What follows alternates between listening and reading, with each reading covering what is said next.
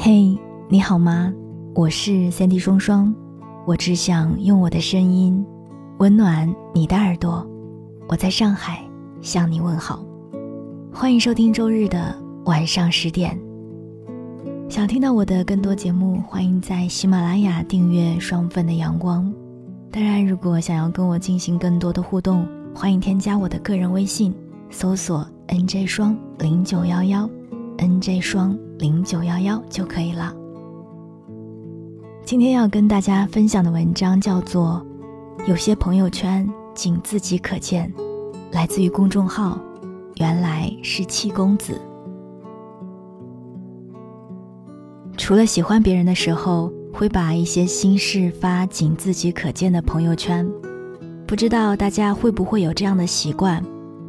当和别人发生不愉快的时候，也会发一条愤愤不平的朋友圈吐槽，但发的时候常常选择仅自己可见。过一段时间回过头来看，又默默的删掉。可能有人会觉得，如果不开心就当面刚呗，但我真的不行。一是我向来不擅长吵架，每次跟别人争论什么，总是会发挥失常，徒留事后懊恼；二来我容易怂，处理着那些直接的诘问和面对面的对峙，总会手足无措。想想看，如果那个人看到这条朋友圈会尴尬，又或是私下小窗来质问你发的什么意思，那么本来已经过去的事情就会变得更加棘手。想表达，但不想被质问；想把一些话说出来，但不想让他面对某些回应。这种分组屏蔽仅自己可见，就是源于这样的微妙心理。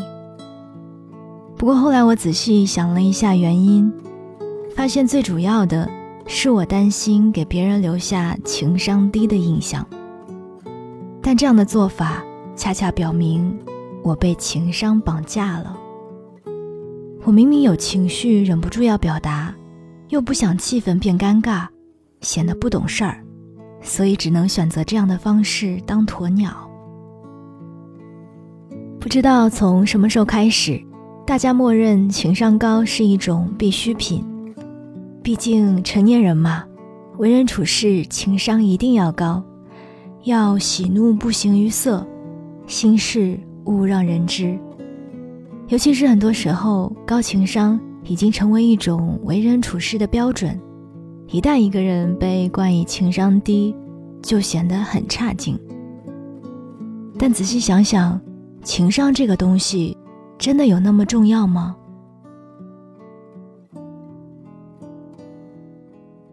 我只知道，和真正的朋友在一起，只要自己是真诚的，对方也坦诚相待。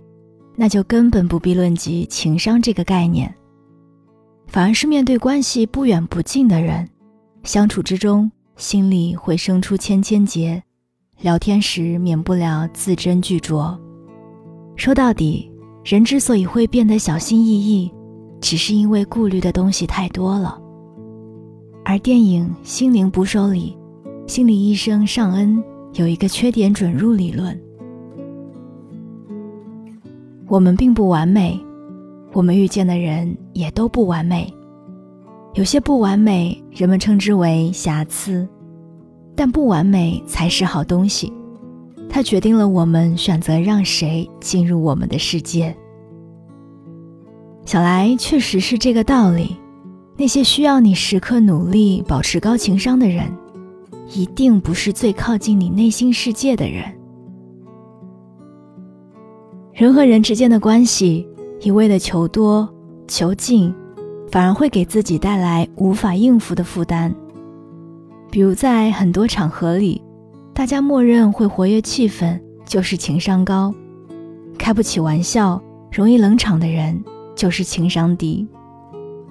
当情商高变成了做人的标准，就会在这种裹挟中变得精疲力尽。很多人为了证明自己情商在线，不想成为局外人，也为了不扫大家的兴，而一次又一次的降低自己的底线。但那些违心的迁就，并不会自动消解，只会变成深深的委屈。所以，不如坦荡荡的做个情商低的人，明确表达自己的祈求，尊重自己内心的真实想法。这里并不是鼓励大家做一个情商低的人，只是不必把情商高作为跟别人维持良好关系的唯一正确立场。毕竟，那些能够成为真正的朋友的人，是会看见藏在你情商之下的东西的。在挪威的森林里，村上写过主人公渡边和木月之间的友谊。木月是渡边高中时代的唯一的知己，却在高三那一年意外自杀。后来渡边前往东京读大学，结识了永泽。永泽是和木月性情截然不同的人，他家境很好，情商又高，每一个和他相处的人。都如沐春风。永泽把一切看得很清楚明白，在人群中光彩夺目，大受师生们的喜欢。只是在渡边看来，他失去了最真挚的那部分。看着在人群里左右逢源的永泽，渡边反而越发思念木月。和他相比，木月的交际口才简直就是骗小孩子的玩意儿。连比都不能比。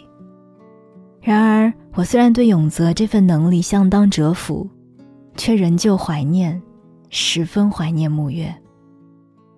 如今，我更加确信木月的真诚，他把自己仅有的一点才能，全部献给了我和侄子。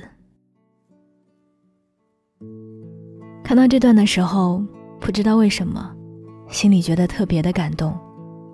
我觉得这才是友谊真正的样子。虽然我真的很佩服那种情商高、很会照顾别人又会来事的人，他们可以迅速察觉到别人的情绪，并加以安慰的能力，真的很棒。但如果你做不到，那也不必强求，只需要真心待人即可。很多人都觉得要时时刻刻让所有人舒服。才叫体面、情商高，但其实不是的。真正的情商高，不是要让场面时时刻刻保持友好，而是该体面的时候要体面，该让场面尴尬的时候要尴尬，该要让别人知道你的态度的时候就表现出来。记得以前有一个朋友跟我说过他的经历。以前我一直努力做一个大家眼中情商高又温暖的人，后来我觉得很累，就慢慢试着冷下来。然后在变得有一点冷漠的那段时间里，我居然都有点嫌弃自己，不禁想，我怎么会成为这样的人呢？可是再后来，慢慢就释怀了。做个低情商的人，又有什么不好的呢？妥善保存好自己隐秘又珍贵的情感就好了呀。我很认同他的说法，我们首先是我自己，其次才是扮演其他角色的人。如果被情商高这三个字绑架，注定会活得很吃力。生而为人，我无法做到满足所有人的期待，也不可能得到所有人的喜欢。既然只是平凡人，那么在不伤害他人的情况下，自己觉得舒服自在就够了。所谓情商高不高的，也不必过多介怀。